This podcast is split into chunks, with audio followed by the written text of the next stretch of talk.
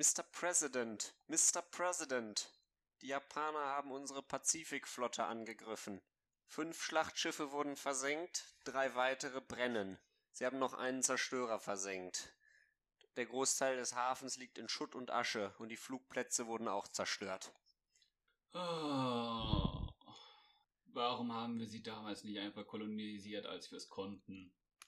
Ja, das ist eine gute Frage, Mr. President. Und damit herzlich willkommen zu High Story. Mit Sean und Cone.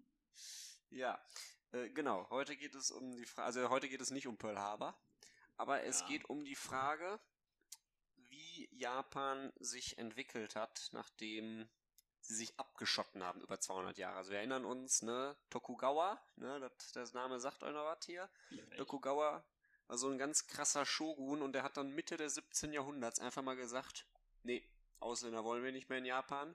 Wir sind ein tolles Land und unsere Insel ist heilig und wir sind ein Land und der Rest der Welt interessiert uns nicht mal mehr. So aus. Der hat halt das gemacht, was die Nazis heute die ganze Zeit so schön fordern. Hier so alle Nein, nein, die Nazis sind, die Nazis sind expandiert. Er war mehr so.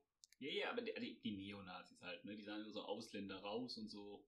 Ja, also er würde, also in, um in Stellaris zu sprechen, würde ich jetzt sagen, pazifistisch und fanatisch xenophob. Vielleicht So. ganz kurz für unsere Zuhörer, falls euch das nicht sagt. Stellaris ist ein weiteres Paradox-Game. Da geht es halt darum, dass man halt den Weltraum besiedelt.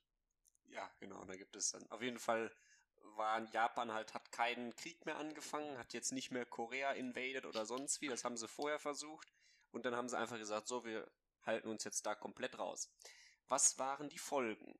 Einmal ein massiver, eine massive gesellschaftliche Stabilisierung, so kann man das wirklich ausdrücken. Die japanische Gesellschaft hat sich vereint in der Zeit, massiv stabilisiert und äh, solche Sachen wie Kunst und so wurden dann ganz neu entwickelt in Japan und das war auch wirklich ein Zeitalter des Wohlstandes der damaligen Zeit. Neu entwickelt im Sinne von neue Künste. Neue äh, Kunst, aufkommen genau. Oder Also- alte Künste irgendwie so ein bisschen wiederbelebt.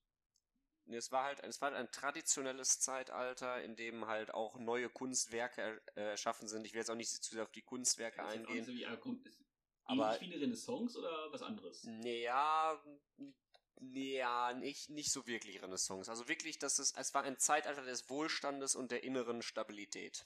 Es wird auch Wohlstand im Sinne von, es ging einfach allen gut oder einfach nur relativ Es ging Wohlstand dem Bevolk relativ, es, es ging den Menschen dort relativ gut. Das Ja. kann man wirklich sagen. So. Und äh, es gab auch keine Kriege mehr zwischen Japan und anderen Mächten. Innerhalb Japans gab es nur so ein paar Scharmützel, aber grundsätzlich auch eine sehr friedliche Zeit. Allerdings hat so eine Abschattung einen Nachteil. Japan ist technologisch massiv zurückgefallen.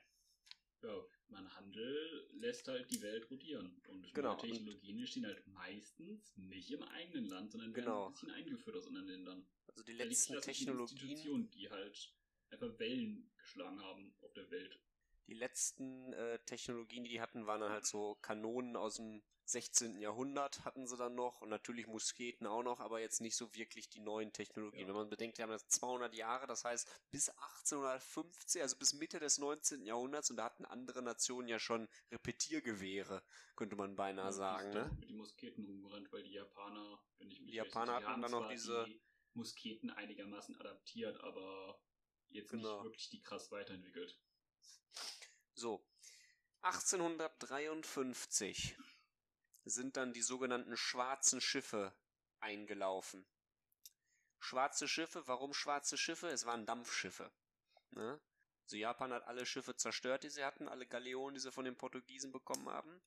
Und diese schwarzen Schiffe, das waren Dampfschiffe der Amerikaner, die sind dann eingelaufen. Und dann hat der amerikanische Commodore gesagt, Handel oder Krieg? Nein, nein, nein, nein. Ich komme in einem Jahr wieder. Und dann Handel oder Krieg. Ja, also im Prinzip ja. Aber der hat dann halt gesagt, ich komme in einem Jahr wieder, dann Handel oder Krieg. So, was ist in diesem Jahr passiert? Nichts? Äh, nee. Also ja, also Also ja, also nein, Also, also, nein. Also irgendwie Japan war relativ zerstritten. Die meisten, interessantes Nichts dann. Die meisten der Amerikaner waren, äh, die meisten der Japaner waren fest entschlossen zu kämpfen und haben ihre Küsten verteidigt. Effektiv ist nichts passiert und nach einem Jahr wurde dann der Vertrag von Kanagawa unterzeichnet. Und der In dann welchem- auch im Also, also im Sinne von, sie haben verloren oder? Nein, nein. Äh, die Amerikaner sind dann wiedergekommen mit ihrer Flotte und dann haben die Amerikaner gesagt, okay, lieber Handel. Die, du meinst, die Japaner haben gesagt, lieber Handel. Äh, die Japaner, genau, Entschuldigung. Die Japaner haben dann gesagt, oh ja, okay, lieber Handel als Krieg. Weil die Kanonen so krass aussahen, oder? Ja, weil die Schiffe einfach, das, der kam mit einer riesigen, mit einem riesigen Machtdemonstrationsaufgebot. Ja, da wollte ich gerade sagen, das ist nämlich so die Geschichte, die ich kenne. Dann sind halt auf einmal die Amerikaner gekommen, die hatten auf einmal hier die richtig krassen Kanonen an Bord und so. Genau. Ah, äh, äh, Samurai Sun, diese Kanonen da, die die haben, die sehen irgendwie sehr viel krasser aus als das, was ich da hab mit der Muskete. Seid ihr sicher, dass wir verteidigen sollen? Naja, auf jeden Fall wurden dann, wurde dann letzten Endes 1858 der Harris-Vertrag unterzeichnet und der besagt folgende Handel. Punkte. Offene Handelshäfen, fünf Städte Japans wurden als Handelshäfen geöffnet für die Amerikaner und es wurden niedrige Zölle festgelegt. Und amerikanische Bürger hatten das Recht, in diesen Hafenstädten zu leben. Und es galt für sie die Exterritorialität, das heißt, sie unterlagen der äh, amerikanischen Gesetzgebung und nicht der japanischen. Was ja schon ein ziemlicher also, Move ist, wenn man sagt, so, ich komme jetzt in dein Land, aber ich halte mich nicht an deine Gesetze, ich halte mich an meine Gesetze. Mm, ja. Achso, und dann noch so ein kleiner Unterpunkt, es wurden Diplomaten ausgetauscht. So, das war es auch schon mit dem Harris-Vertrag. Also, äh, zu gut Deutsch gesagt, ihr dürft jetzt eure kostbaren und exotischen Ressourcen für ganz niedrige Zölle an uns verschachern. Und dafür bekommt ihr halt irgendwie ein bisschen Technologie, die wir so aus wir dem Ramschoppen holen. Genau. Wir dürfen in euren Häfen leben und unsere Bürger, falls sie dort was machen, werden sie nach unserem Recht verurteilt und nicht nach eurem. Ja, mit anderen Worten, vermutlich sehr wenig im Vergleich zu dem, was die Japan. Lass mich das anders formulieren. Hätte die japanische Rechtsprechung im Fall, also wir gehen jetzt davon aus, sie wäre super fair gewesen im Vergleich zur amerikanischen, sie wäre auch super fair gewesen, also hätte die Gesetze fair angewandt, wäre die japanische Rechtsprechung härter gewesen als die amerikanische Zeitung. Ja, also das ist, das haben die Amerikaner so ein bisschen als Begründung genutzt. Ich meine, ob das jetzt richtig war oder nicht, kann man jetzt streiten, aber die haben das so ein bisschen als Begründung benutzt, warum für die amerikanischen Bürger die äh, amerikanischen Gesetze gelten, weil die japanischen Gesetze sehr kompliziert seien in jener Zeit und äh, das dann ungerecht wäre für die amerikanischen Bürger, wenn sie sich dort an Gesetze halten müssten, die sie nicht kennen, weil sie ja aus Amerika kommen. Ja, es ist ein interessantes Argument, was der Amerikaner da macht. Ich glaube, ja. das äh, wendet er noch heute sehr effektiv an. okay. Was, ähm, aber da ja, ist es dann meistens. Fall kann ich aber das durchaus bis in gewissen Grad verstehen, weil ich sag mal, 200 Jahre Isolation, was das waren. Ich glaube, das Wort Ausländer steht jetzt nicht unbedingt auf den Gesetzen drin. Naja. Auf jeden Fall, warum ist Japan diesen Deal eingegangen? Okay, sie hatten keine andere Möglichkeit, aber in Japan gab es Bewegungen. Unter anderem die Meiji-Restauration. Ja. Und die wollten Japan schnellstmöglich auf Kurs bringen, also die entstanden so in jener halt Zeit, die Bewegungen. Modernisieren, industrialisieren. Moder schnellstmöglich modernisieren, damit Japan mit den Großmächten seiner Zeit mithalten kann. Denn mal, es gab, es gab nämlich ne? es gab nämlich vorher die sogenannte Opiumkrise in China, ich weiß nicht, ob die jemand kennt, die Opiumkrise, da wurde halt China von den Briten gnadenlos kolonialisiert. So ein ganz kleines bisschen hat man vielleicht. Und so ein bisschen Hongkong haben sie sich dann auch noch einverleibt. Sagt die Volksrepublik China heutzutage vielleicht ein, zwei Mal so, hm, das war damals nicht so cool, was sie da gemacht habt, aber ja. Genau. Und äh, das ist, das äh, sieht dann, und das hat Japan natürlich. Und ähm, da, dass sie da wissen, okay, wenn wir jetzt nicht modernisieren, dann werden wir kolonialisiert. Und da hatten sie vielleicht auch Glück, dass sie da an die Amerikaner gestoßen sind. Die sind nicht so, Leute, ihr seid jetzt unsere Kolonie, sondern so Leute, ihr handelt jetzt zu für euch komplett unfairen Bedingungen mit uns und wir lassen euch Staat sein. Und ihr akzeptiert unsere Rechte und unsere Bürger in eurem Land. Also ja. irgendwie so ein bisschen Wild-West-Mentalität und dafür dürft ihr irgendwie frei sein. Ja, ich meine, gut, ja. halt, die Amerikaner, es macht schon Sinn, dass die jetzt nicht unbedingt so krass im Kolonisierungsgame waren, weil die sich halt, ne? Unabhängigkeitserklärung und so weiter. Waren ja selber eine Kolonie. Schon in dem Sinne. Die sind da wohl, glaube ich, nicht so der größte Fan. Ja. Genau. Äh, Anders was... als die Briten, die dann nach China gekommen sind. ja.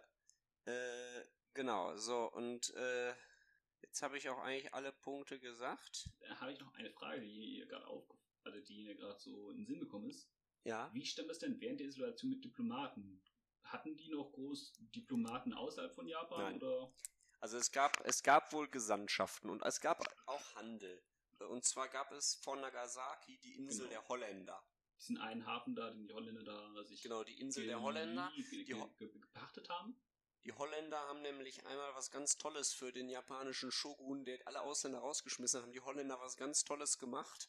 Nämlich, ähm, der, der mochte, also der japanische Shogun damals, das war vor, das war noch im 17. Jahrhundert, der mochte keine Christen. Und dann haben sich die Christen da in so einer Festung verschanzt. So eine Festung, die wirklich schwer einzunehmen war. Weil die halt auf so einer Halbinsel liegt und nur über so eine Brücke mit dem Land verbunden ist. Ja, eine sehr schwer einzunehmende Festung. Ist Und dann noch eine Halbinsel, wenn nur eine, eine Holzbrücke, Steinbrücke das mit dem Land verbindet? Ja, oder was auch immer. Eine Insel vielleicht. So, auf jeden Fall war die Burg schwer einzunehmen, die Festung. Vor allem mit den ganz alten Waffen damals. Genau, und vor allem, weil der Shogun zuvor schon alle seine Schiffe versenkt hatte. ja, ist ja Also, was unmöglich. macht der Shogun, wenn er keine Schiffe hat, um eine Küstenfestung einzunehmen? Er fragt die Holländer, ob sie das mal eben, ob sie mal eben Kanonenfeuer auf die Festung setzen können. Haben die Holländer gemacht und dafür haben sie dann 200 Jahre lang eine Handelsinsel vor Nagasaki bekommen. Wobei man sich dann eigentlich fragt, so die Holländer waren jetzt nicht unbedingt hinten dabei bei der Modernisierung. Warum hat das Japan nicht so wirklich was gebracht in puncto Modernisierung? Ja, äh, Also, das, äh, die das, so war, das war eine mini-modernisiert reine, dabei halt? Das war eine reine Handelsinsel. Das hat- war jetzt nicht der große Austausch. Die Holländer haben da so ein bisschen gehandelt, das war jetzt aber auch nicht der große. Auch nicht der Markt. große Wurf. Nee, also. Okay, ja, es war ne, soweit interessant. Wenn es euch gefallen hat, lasst doch eine 5-Sterne-Bewertung da. Ja, und beim nächsten Kapitel geht es dann um den Boshin-Krieg und die Meiji-Restauration. Ich glaube, ich würde Meiji aussprechen, aber ich bin mir da auch nicht hundertprozentig sicher. M-E-I-J-I, aber das ist ja gut. Im, Japanischen heißt es bestimmt anders. Naja. Auf jeden Fall halt, ne, lasst eine gute Bewertung da, wenn es euch gefallen hat. 5 Sterne, würden wir uns beide sehr freuen. Empfiehlt es euren Bekannten weiter, so, oh, ja, geiler History-Podcast, ist nicht allzu lang. Könnt ihr mal eben schnell reinhören. Mhm. Und ja, war es dann von mir, würde ich sagen, ciao. Und von mir sei auch Tschüss.